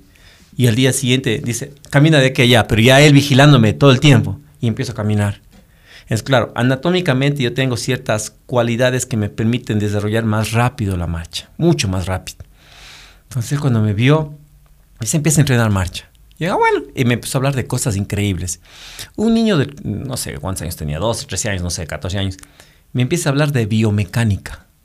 Me empieza a hablar del desplazamiento de la masa, de la acción-reacción, de los ángulos de los brazos. Y yo, La posición. Ah, y sí, sí, sí, sí, las proyecciones tienes que pisar una línea recta. Yo, o sea, digo, qué chévere, interesante. Entonces entrenaba con Luis Muñoz unos días y otros días con Luis Chocho. Y en ambas cosas empecé a ser bueno. Entonces era campeón nacional en 1500 metros corriendo, Eh, En atletismo. en atletismo, y era campeón nacional en 5000 metros marcha. A ver. Sí. Entonces un día, los profes ya, pues ya pasaron un par de a- años, creo, y me dicen, no puedes seguir haciendo las dos cosas. Porque a veces se presta para confundirse eso. Más que todo, El que- músculos distintos. Ah. Trabajan músculos distintos. Porque hay, hay infracciones que uno Sí. en la marcha y cosas así, que Claro. yo, digo. Exacto, es como que alguien quiera jugar baloncesto y fútbol. Claro. Puedes hacer ambos deportes, sí, pero hay un instante que tienes que especializarte. Mío era lo mismo. Entonces los entrenadores empiezan a discutir. No, regrésame a mi deportista. Y el otro, no, tráele acá, porque él es bueno acá. Y, y en ambos era bueno. Y, yo recuerdo que Luis Chocho y Luis Muñoz se ponen de acuerdo. A ver, te vas un mes libre, un mes. Ándate un mes. Habla con tu familia y decide qué vas a hacer. Pero tú no puedes seguir con los dos. Con los dos deportes. Tienes que seguir con un solo entrenador. Con uno solo. Y ahí fue cuando tomé la decisión con mi familia de hacer marcha. ¿Y por qué?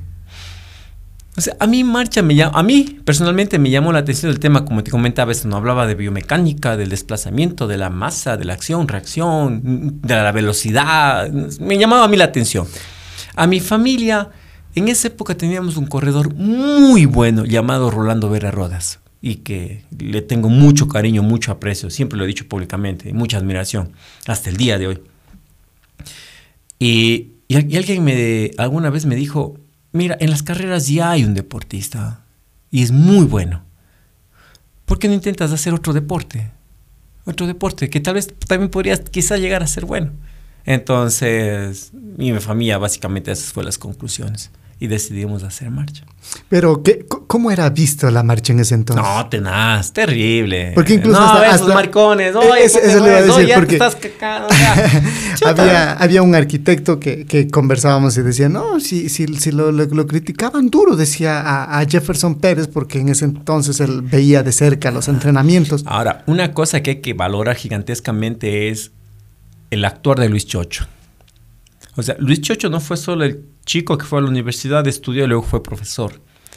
Era el chico de pueblo de Santa Isabel, que con agallas, con ñeque, con sus aciertos y errores también, hay que decirlo. Como todo ser humano. Por supuesto. ¿no? Pero salía adelante, pelea, peleaba, peleaba, peleaba, le gustaba la pelea, sigue adelante, no te, no te ahueves, sigue adelante.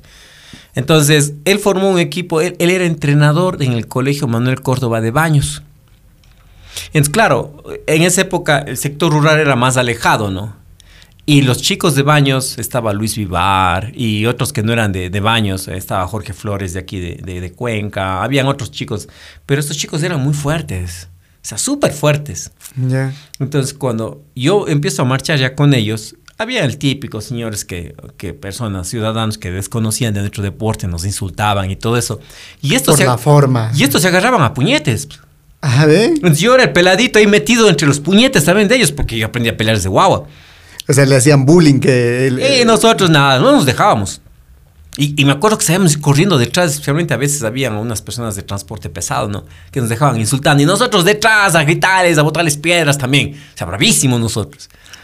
Entonces, hoy en día es genial, ¿no? Porque veo a, un marchista y le dicen, no, ese es un deporte olímpico. Claro, bien. es que antes era mal Ah, vista la marcha. No, no, entonces aprendimos a pelear. Machismo. Claro, aprendíamos. Nosotros dábamos de puñetes, o sea, de puñetes. Defendiendo lo, lo, lo, lo claro, suyo, que nos dejen ¿no? entrenar, nos dejen entrenar, o sea, era así.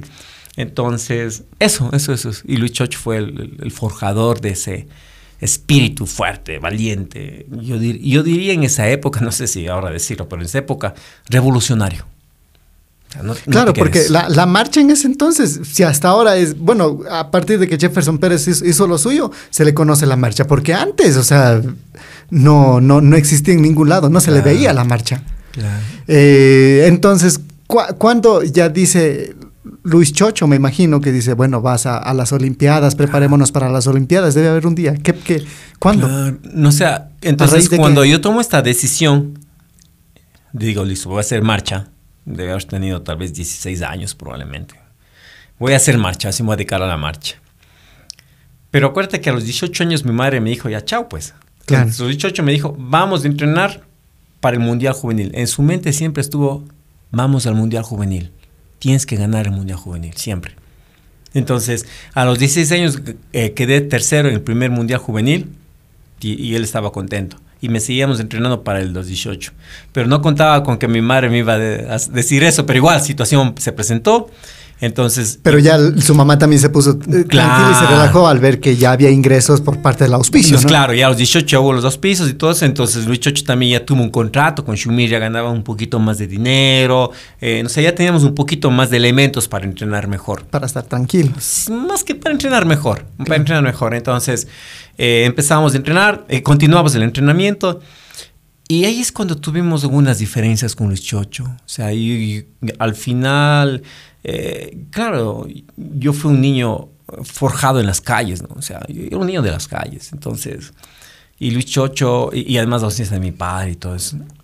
Y, a veces dicen los padres, es difícil controlar, a los adolescentes. En mi caso, adolescente y peor, hiperactivo. Súper complicado. Entonces, Luis Chocho, eh, teníamos ya muchas diferencias. Para mí la prioridad era entrenar.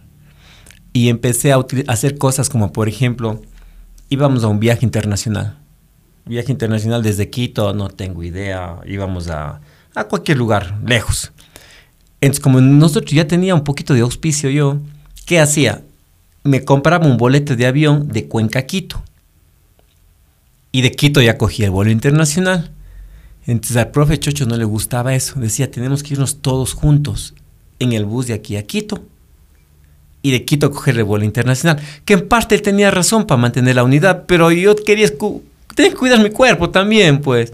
Entonces, por ejemplo, y empecé yo a gastar un poco más de dinero en la comida.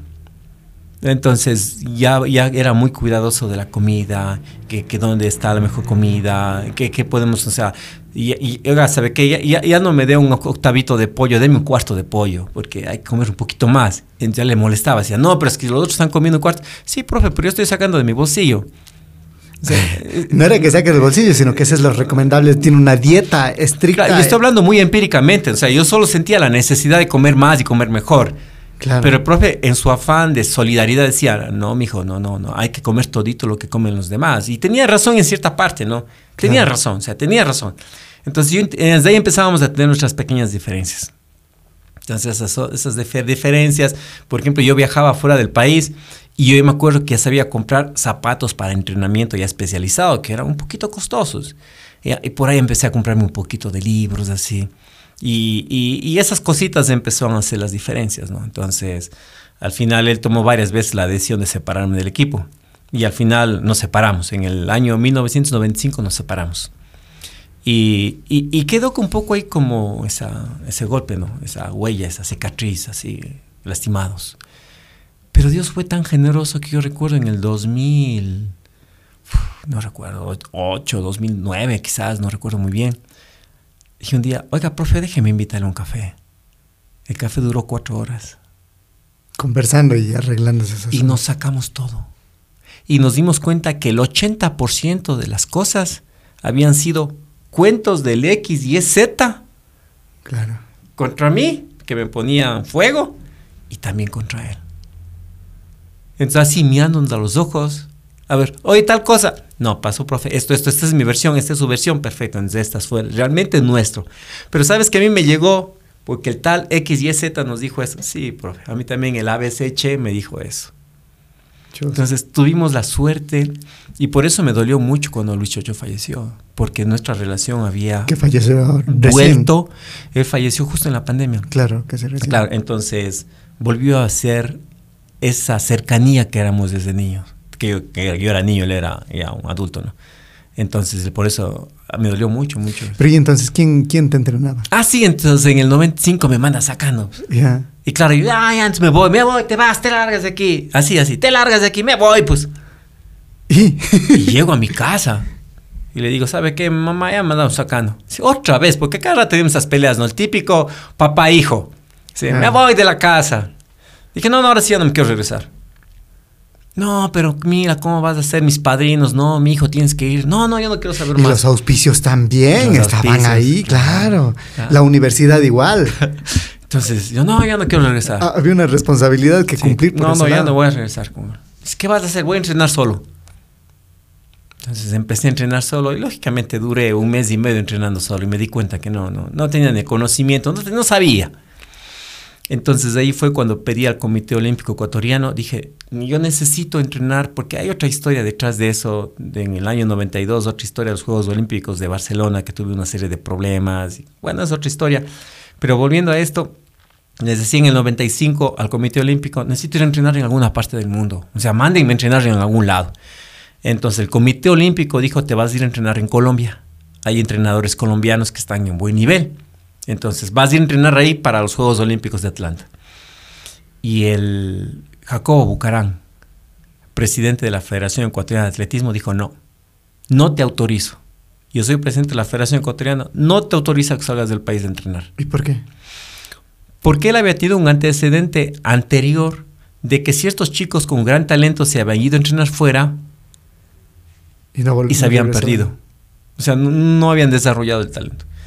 Entonces él fue el que dijo, vamos a buscar un entrenador en el mundo que te venga a entrenar acá. Ah, pero mejor, ¿no? No, sí, sí, sí, por eso te cuento toda la historia. Claro. Toda la historia. Y ahí recuerdo que empezamos a buscar entrenadores. Y uno de los entrenadores que me tiene experiencia y todo, que, porque es por eso digo, he sido muy bendecido. Encuentran a Enrique Peña en Colombia de profesor de la universidad. Es decir, no estaba con deportistas entrenándoles él para Juegos Olímpicos de Atlanta, porque el resto ya estaban con deportistas. Claro. Y le, le, le, proponen, oye, ven a entrenar a Jefferson Pérez. Ah, sí, yo sí le conozco, el chico que ganó el mundial, que, que... Sí, sí, sí, sí, ganó los Juegos Panamericanos. Claro. Ah, no, él tiene un talento gigantesco. Entonces negociemos. Ah, no, no, pero sabes que yo me voy a Ecuador. Llega a Ecuador sin contrato. Enrique Peña llega a Ecuador sin contrato. Se baja del avión al día siguiente y me empieza a entrenar. Caramba, pero... Sin contrato. Y aquí en Ecuador ya negoció, ya llegamos a un acuerdo, que bla, bla, por aquí, por allá, y firman el negocio, el contrato. Pero cuando dijo, oye, ¿quieres entrenarle a él? Dejó la universidad, dejó su hogar. No tenía contrato y se vino. Eh, cualquiera lo piensa dos veces, dos veces, porque quiera que no, o sea, el trabajo de docente no es malo, pero es por lo menos fijo y tiene algunos beneficios, ¿no? En eso pasó. Entonces, claro, llega Enrique Peña, compadre, un cambio radical. Eso, radical, eso te iba a preguntar. Muy diferente al entrenamiento que, que, que, tenía con, claro, con... Enrique Peña, él había participado en los Juegos Olímpicos de Los Ángeles como deportista. Pero además llegó, llevó deportistas a los Juegos Olímpicos de Barcelona, llevó quedó octavo eh, Héctor Moreno, llevó deportistas a los Juegos Olímpicos de Barcelona, que Rubín Moreno creo que quedó cuarto. O sea, él ya tenía experiencia de Juegos Olímpicos, cómo hay que preparar, o sea, y, y cosas como estas, ¿no? Él llega un día y me dice, eh, el monitor de frecuencia cardíaca es un reloj especial que está conectado al corazón, entonces a uno le dicen a qué frecuencia va. Eso. Y él me dice, ¿tienes monitor de frecuencia cardíaca? No. No. Mm. ¿Tienes médico deportólogo? Mm, no. ¿Tienes fisioterapista? No. ¿Tienes nutricionista? No. Estoy hablando del año 95 y él empieza a formar el equipo multidisciplinario. Entonces, entrenador, médico, psicólogo, fisioterapista, entrenador y todo eso. Entonces, claro, imagínate. Pero yo, si ahora es complicado, imagínense en el, en el 96. Claro, entonces yo empiezo a tener toda esa serie de profesionales. Entonces, Enrique Peña me hizo un cambio radical. Yo me acuerdo el primer entrenamiento para hacerme entender un poquito más con la ciudadanía. Normalmente mi mente antes era peleador. Mientras más fuerte eres, eres más valiente. Mientras más duro entrenas, eres mejor. Esa era siempre mi mentalidad. Entrena duro, duro, duro, duro. Llega Enrique Peña y me dice, hoy vamos a hacer 12 kilómetros. Entonces, quiero que hagas a 5 minutos cada kilómetro. Yo ya sabía hacer a 4 minutos 20, a 4 minutos 30 minutos eh, cada kilómetro. Él me dice, quiero que hagas 12 kilómetros a 5 minutos cada kilómetro. Y yo, 5 minutos. Chaucha. Dices, chaucha. Claro. Yo, no, no, pero si yo le muestro al man que yo soy bueno, me va a hacer que haga más rápido. Claro. Ah, voy, 4.30, 4.40, 4.50, 4.30. ¿sí? Termino los kilómetros y dice, muy bien. Eh, yo te pedí 12 kilómetros a 5 minutos y tú hiciste 12 kilómetros a 4 minutos 30. Mañana volvemos a repetir. Yo te pedí a 5 minutos. Entonces, cuando él me toma para entrenarme, primero me aprende que aprenda a respetar mi cuerpo mis sensaciones, mi mente. Cuando busca al primer médico en esa época, eh, al eh, doctor Freddy Vivar, te convoca al equipo. Freddy Vivar viene con 12, creo que era 12, 15 libros, ya no me acuerdo, de medicina deportiva, de fisiología del ejercicio y de psicología. Me dice, después ya cuando llegamos a un acuerdo, me dice, ten, este es mi primer regalo para ti. Entonces cambio totalmente el sistema de entrenamiento. Entonces ahora íbamos a competir en, en X lugar, investiguemos. En ese, ahora googleas pues, nomás. En esa claro. época era un poquito más difícil. Pero teníamos que investigar dónde están, quiénes son los mejores, qué están haciendo, cuáles son sus marcas. El clima. El clima, Para, la claro. gente, la contaminación, el recorrido. Entonces empezamos ya a investigar otras cositas. En sí fue un cambio distinto, ¿no? Distinto.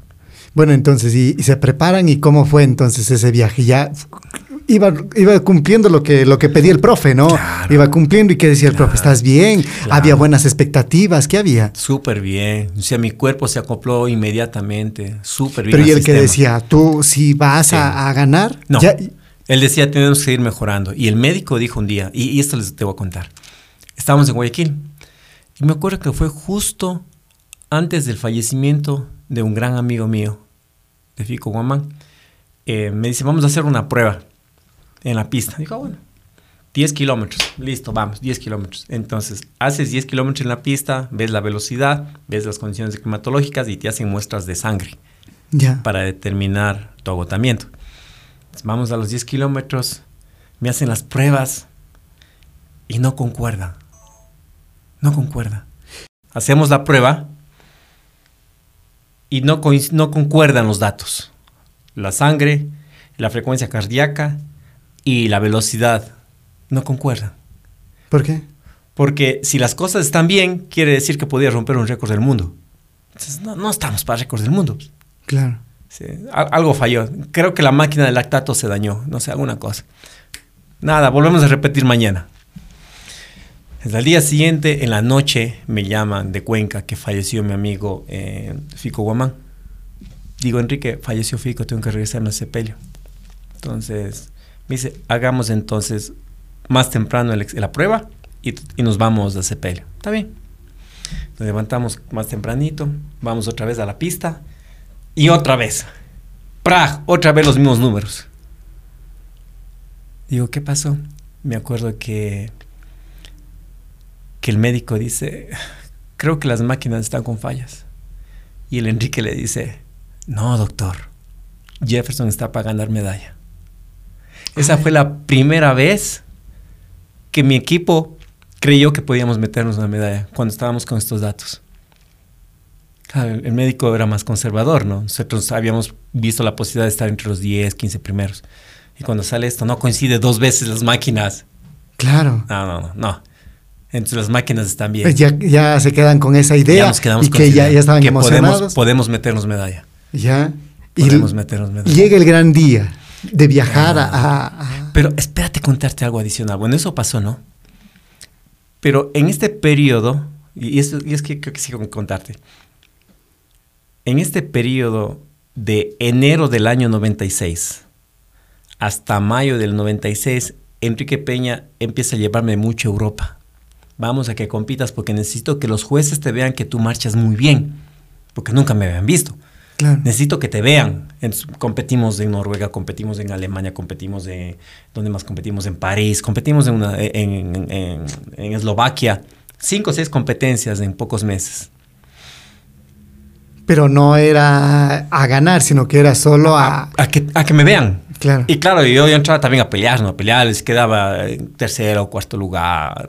Pero no, o sea, pero no importa. Pero la gente era que me vea. Y ya salía, ya estaba adelante, ya me veían quién era yo. Claro. Y en ese periodo fueron periodos de varios meses que estuve fuera del país. Entonces yo era el romántico, enamorado. pues. Escribía cartitas Ah, ah, a mi novia pues, en ah, Cuenca. ya. Mandaba la cartita cada semana. Llamaba por teléfono. Las últimas semanas ya no me contestaba el teléfono. Chosa. Regreso a Cuenca. Del aeropuerto fui a casa, dejé las maletas, cogí mi carrito y me fui a la casa de ella. A los 30 minutos me terminó. No, ya estaba con novio. Me terminó. Me dijo, tú no me has apoyado, tú has estado fuera, tú solo con tu deporte. Yo no estaba aquí, tuve una crisis que, y, y tú no estás conmigo. Y tenía razón. Claro. Sí, tenía razón. Cuando ella me necesitaba, yo no estaba ahí. Entonces, pero miras que estoy, estuve en Europa, o sea, y además te escribía, te llamaba, tú no querías contestar el teléfono, sí, pero tú no estabas aquí, y me termina. Y estoy hablándote que faltaban ya pocos meses para los Olímpicos. Claro. Entonces, además, esa parte emocional. La parte emocional hecho pedazos, Hecho pedazos, claro. hecho pues, y es a un pedazos. adolescente, no. He hecho pedazos, entonces ahí existieron personas increíbles como Sandra, que, que estuvo apoyándome todo el tiempo, un- una amiga que le quiero muchísimo. Y, y después de eso, eh, nada, ahí eh, eh, volvimos al tema de las pruebas, ¿no? decimos las pruebas y todos súper bien emocionados. Fallece eh, Fico Guamán, súper dolidos. Y su padre, el momento que estamos en el cementerio, me dice, me abraza y me dice, Jefferson, cuando estés en la Olimpiada, acuérdate de mi hijo, que él desde el cielo te ayudará a pedir por fuerzas. Hijo de puta. Entonces, todo eso uno le queda grabado en el inconsciente, ¿no? en, en el corazón, la memoria del corazón. Claro.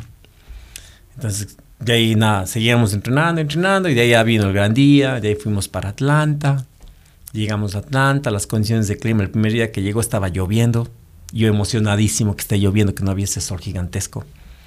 Entonces estaba lloviendo, el clima súper fresco, al día siguiente hizo un poquito de sol. Pero, ¿y, y el equipamiento cómo se fue?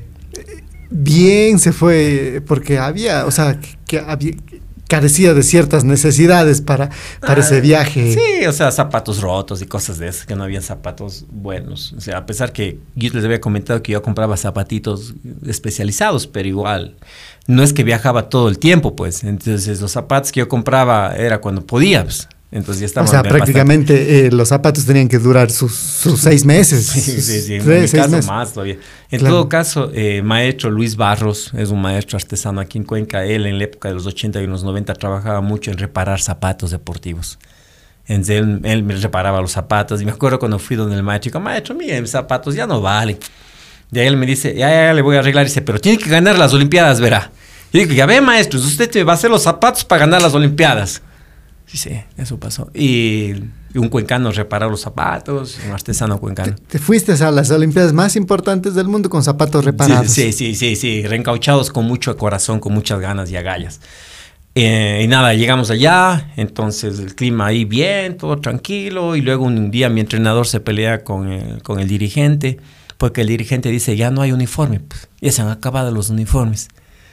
Y el Enrique le dice, yo estaba ahí parado, y el Enrique allá en la Villa Olímpica, allá en Atlanta, Ya. dice, ¿cómo que no tiene uniforme? Entonces, ¿cómo va a subir al podio cuando gane? Puta, yo... Y el dirigente dice, ¿cómo? Claro. pues". Y yo digo, no, lo que pasa es que mire, si yo tengo que entrar a competir con el uniforme de Ecuador, pues. De ese ma, ya, ya, dice, ya voy a hacer una gestión. Al día siguiente fuimos al centro de, de Atlanta con mi entrenador a buscar un uniforme en Reebok, que era el auspiciante de, de- de la federación, del uniforme.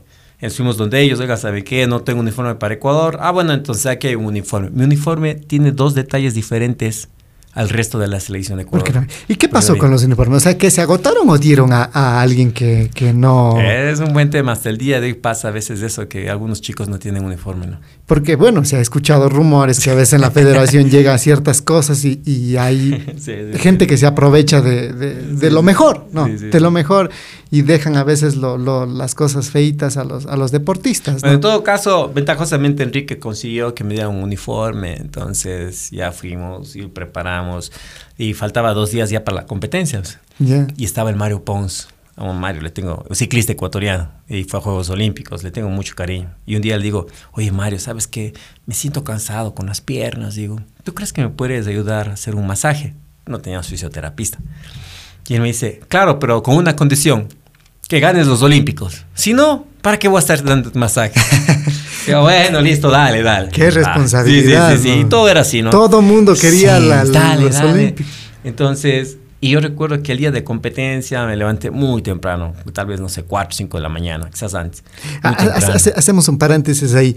Cuando tú te fuiste de aquí, a, a- tu mamá sabía, le decías a él que tenía la posi- le decías a tu mamá que tenías la posibilidad de ganar un juego olímpico, los Juegos Olímpicos. Mauri, las cosas eran mucho más complicadas. ¿Recuerdas que te conté de la historia que mi padre me había formado para estar en línea de defensa del Ecuador?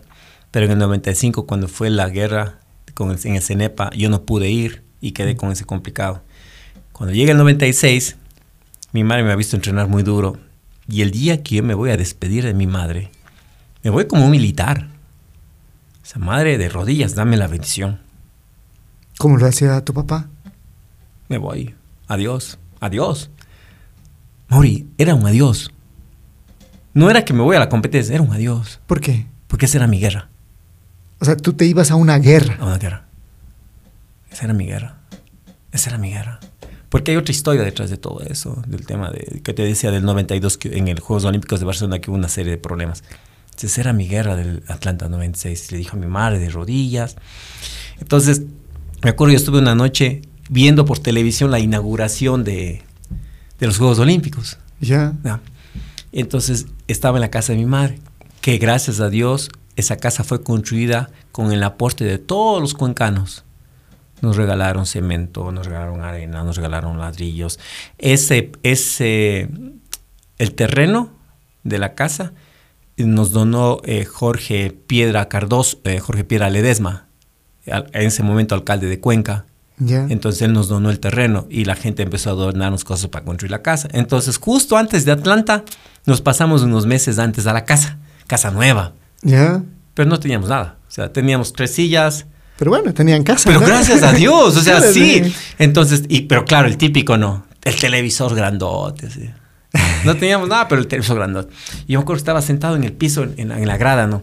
Viendo la inauguración, la inauguración a los Juegos- a los- Juegos a Olimpiadas Olímpicos de Atlanta. ibas, claro. Fue emocionado viendo la inauguración. Y yo recuerdo que mi madre estaba en la casa, viene y ella no ve, ¿no? Y me dice, ¿qué haces, mi hijo? Eh, digo, mamita, digo, estoy aquí de bien y me abraza por atrás, me coge y me abraza, así. Digo, mamita, estoy viendo aquí la inauguración de los Juegos Olímpicos. Ella sabe que ya la próxima semana compito. Pues digo, allá, imagínese, entonces, qué chévere. Ella me dice, oye, oye, escucha esa canción, qué linda canción. Y la canción tocaba de Gloria Estefan. Puedes volar lejos, los sueños, realidad. Ajá. Yo está claro. Y mi madre dice, digo, sí, mamá, es la, es la canción de Juegos Olímpicos. No, mi hijo, esa es tu canción. No, qué lindo. Y, y, y en ese instante fue como, ahora tengo la armadura completa. Sí, vamos. Y bueno, después le pido a mi madre la bendición y voy para Atlanta y, y ya llego a Atlanta. Entonces mi madre tenía esa, esa sensación de que mi hijo se va a una guerra y, Y está despidiéndole a su hijo a la guerra. Y tú también Y te yo ibas con también. esa idea de que te vas a la guerra. Sí, yo iba a la guerra. Yo iba a la guerra y, y bueno, ¿Tú- llegamos... ¿Tus hermanos sabían de la magnitud del evento que te ibas? Sí. Todos mis hermanos sabían lo que yo tenía eso, una promesa que había hecho cuatro años antes a Dios. Después digo, es una historia más larga del tema de cuatro años antes y es una promesa. Estuve ahí, y en cuatro años te voy a comentar, yo tuve un recorte de periódico en la cabecera de mi casa. El recorte básicamente decía, la pésima actuación del cuencano Jefferson Pérez que no terminó la competencia de 20 kilómetros en Juegos Olímpicos de Barcelona en 1992 y se retiró es una vergüenza para el país. No deberían permitirle volver a competir por Ecuador. En resumen decía eso. ¿Y qué pasó ahí? Haciendo es otro, otra historia. otro paréntesis Es eso, ahí. no, ¿Qué- no, es otra historia. Eso queda para la segunda parte. Entonces, yo tenía cuatro años ese recorte ahí. Pegado ahí. Pegado Al- algo ahí. Que, que tú todos los días te parabas y decías no. No. O sea, Y, y yo hice una promesa. Cuando hicieron esa publicación, yo me puse de rodillas, ¿Qué oré y dije, Dios, te prometo que los próximos Juegos Olímpicos en Atlanta, estamos hablando, esto pasó en el 92 en Barcelona. Dije, los próximos Juegos Olímpicos en Atlanta 1996, las cosas serán diferentes. Fue una promesa a Dios. Entonces, claro, todas las cosas se dieron, que por aquí, por allá, y ya llegan, nada, nos fuimos para Atlanta, y, y ya, y ya llegué allá y tuve suerte y gané. pues. llegas, De suerte, caliente, por suerte. Llegas, eh, te, te dieron el uniforme nuevo, ahora sí ya regresando allá, te dieron el uniforme nuevo, estás Claro. listo para la... ¿Qué, qué hora corre? ¿Qué, qué hora era la, la- Claro, la yo corría a las 8 de la mañana hora de Atlanta, De Atlanta. 7 hora de Ecuador y me levanté temprano como 5 de la mañana. A calentar, a-. Claro, a desayunar. Y me imagino levantas, también era el- la, la emoción, era la, presión sí, sí. eh, y, y to- toda esa cuestión. ¿no? Sí, pero no tenía mucha presión yo, porque nadie me paraba bola. Nadie me paraba bola. O sea, no- mi equipo sabía, ¿no? Claro. Y lo único que a veces se le iba la lengua era mi entrenador, pues. Como te digo, como el dirigente que dijo, que. ¿y Va cómo ganar". va, a- cómo va a subir al podio si él va a ganar? Y a ti te, daba, y a ti te daba así como que un poco de Ah, pena, así de que claro. tengan tanta fe en mí y si les fallo y, y- y Mm, cosas. más, más que eso, que no pongan presión. Encima así, así como, no, no diga eso. Llegamos al aeropuerto en Atlanta y hay unos periodistas en el aeropuerto. Y el periodista le pregunta, Roberto Omar Machado, y tiene dicho la- la- la- las noti- el, el reportaje. Ya. Dice, le decía a Enrique Peña, Enrique, bueno, comprendemos que Jefferson es muy joven, que cree usted que llegue entre los 50 o entre los 30 primeros. No. Y Enrique dice, no, ¿por qué no puede llegar adelante? Entre los 20, entre los 10 primeros. ¿Por qué no pensar en ganar una medalla? Y, el, y, el- y en la transmisión de Atlanta hay un momento que habla Roberto Mar y dice, hemos hablado con el, el entrenador y él ha dicho que por qué no pensar en una medalla. Pero bueno, no, no, no, esperemos, no esperemos tanto, pero está haciendo una No buena nos hagamos competencia. ilusiones, no nos claro, hagamos claro. ilusiones, algo así dijo, exactamente. Claro. Exactamente. Entonces, Pero ya llegamos y todo bien. Bueno, corres. Claro, oye, compadre, cuénteme, lo que pasa es que yo tengo a las 7 la asamblea, hijo de puchica, son B. Queda inconclusa. No, vamos a cerrar ya, porque, porque es, que, es que es que me olvidé, chuta, tengo, huevada, no. tengo a las 7 asamblea. Co- a ver, bueno, eh, un pequeño paréntesis, continuamos. Corres y ganas. Y ahí vino lo más difícil en mi vida, ¿Qué, qué, qué es la parte difícil? porque yo me preparé para dejar mi vida por mi nación, por una promesa. Pero nunca me preparé, ni nadie se preparó para tener un campeón olímpico. Ni la prensa, ni la ciudadanía, ni el deportista, nadie en el país. Psicológicamente te- no, no estabas preparado. ¿Cómo Nadie. tomaste esto? Nadie estaba preparado. Nadie. ¿Se te subió el ego? A todos. Y te explico por qué. En mi caso, antes de Juegos Olímpicos yo iba a un lugar a comer. Terminaba de comer, gracias. Por ahí alguien me saludaba, genial. Después de Juegos Olímpicos no podía terminar de comer. El cariño de la gente. Oye, firme un autógrafo. Oye, una foto. Oye, un saludo. Oye, por aquí, por allá. Y no terminaba de comer. Entonces la gente no estaba preparada para respetar el espacio. El deportista no estaba preparado para entender que eso era cariño de la gente. Claro. Los medios de comunicación, los periodistas no estaban preparados porque nunca habíamos tenido un medallista olímpico. No sabíamos que hay que respetar su espacio de entrenamiento, que hay que respetar sus de- decisiones de familia. Nadie, nadie. Y por supuesto yo a la cabeza. Entonces no era el típico, eh, dame chance si estoy comiendo, sino déjame comer. Chuta. Entonces, nadie estuvimos preparados. Entonces, eso, como te decía, fue, vino lo más difícil de mi vida. Lo más difícil. Y reclamar también que no tenías apoyo. Claro, entonces el tema, a ver, reclamos eran, era, era, si eran reales.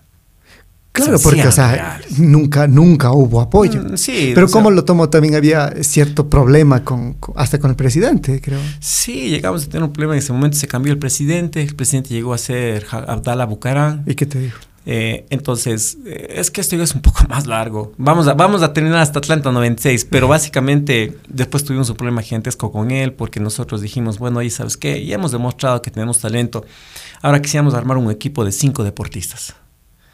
Teníamos dos juveniles o tres juveniles, no, dos juveniles y tres adultos. Eran dos mujeres, dos juveniles varones y yo. No recuerdo, bueno, algo así, éramos cinco, pero. Oye, ¿sabes qué? Entonces ahora ya necesitamos ya no un masajista, sino dos masajistas para el equipo. Entonces ahora ya no necesito para la comida de un deportista, sino para la comida de cinco deportistas. De Y igual estos, manera, va- y estos son buenos. Entonces el presupuesto iba a ser un poquito amplio, ¿no? Claro. Entonces el presidente, con, con ese momento Jacobo Bucarán, presidente del Comité Olímpico, se pusieron bravísimos, que no, que él, que a este que ahora tiene tanta plata, porque la gente fue muy generosa, especialmente en algunas ciudades me dieron muchas cosas. Y, y estos manes ahora entiendo después, ¿no? Porque lógicamente no nos quisieron financiar, no nos financiaron. Y por eso Enrique Peña dos años más tarde se fue a Estados Unidos de entrenador. Yo campeón olímpico. Y no me quería financiar el gobierno. No me financió. No me financió. Entonces, a otros deportistas campeones olímpicos que ganaron en Atlanta, su gobierno les dio todo y volvieron a ganar otras medallas en Juegos Olímpicos siguientes. Claro, porque siempre tienen chance dos o tres. Ya tienes más madurez. Claro. Y en mi caso no. O sea, especialmente ese gobierno. O sea, que fue bastante, bastante injusto, bastante injusto. Pero es en la Entonces- parte del gobierno y en la parte de Jefferson Pérez. ¿Cuánto te cambió una medalla en tu vida?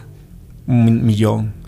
Y no solo en el, el tema del afecto de la gente y el problema que yo tuve, que te decía, para asimilar todo eso, sino me, me di cuenta que un deportista, porque después yo tuve entrevistas en CNN, en Sábado Gigante, en, en eventos, en programas internacionales. Claro. Entonces me di cuenta que yo no podía seguir llegando y diciendo, sí, sí, gané, hice un gran esfuerzo, Había una historia que contar, había algo. era un representante de una nación, era el representante de, eh, de- de una ideología ciudadana, ¿se me cachas? Claro. Entonces me di cuenta que tenía que no solo estar en la universidad eh, con mis estudios normales, sino tenía que eh, investigar más. Prepararte también para tus discursos y todo. Exactamente. ¿Y qué decía la gente que antes no te apoyaba? Claro, o sea, tenías de todo. O sea, tenías de todo. Entonces, eso es Amigos, amigas, que queríamos comentarles hasta la primera parte de Atlanta. Si te gustó esta entrevista, compártela, dale like y mándanos tus comentarios para la segunda parte. Si tenemos cuántos, cuántos, cuántos likes, cuántos compartimientos vamos a tener para la segunda parte. Si has conocido toda la historia y no quieres una segunda parte, entonces ya no las compartes. Por lo menos vamos a pedir unas 50 mil vistas en YouTube y ahí sí vamos a dar. Es eso, eh, para, cobrar, para cobrar. Vamos a ir aquí, miti, miti. vamos a dar una segunda parte. Muchísimas gracias, Jefferson. Sabemos que tu tiempo es muy importante y esperemos tener una segunda parte para que nos sigas, contando estas historias que a los jóvenes les interesa y son geniales, ¿no? Muchísimas gracias hasta un próximo programa. Chao. Gracias. Mauri Garnica. Mauri Garnica. El podcast.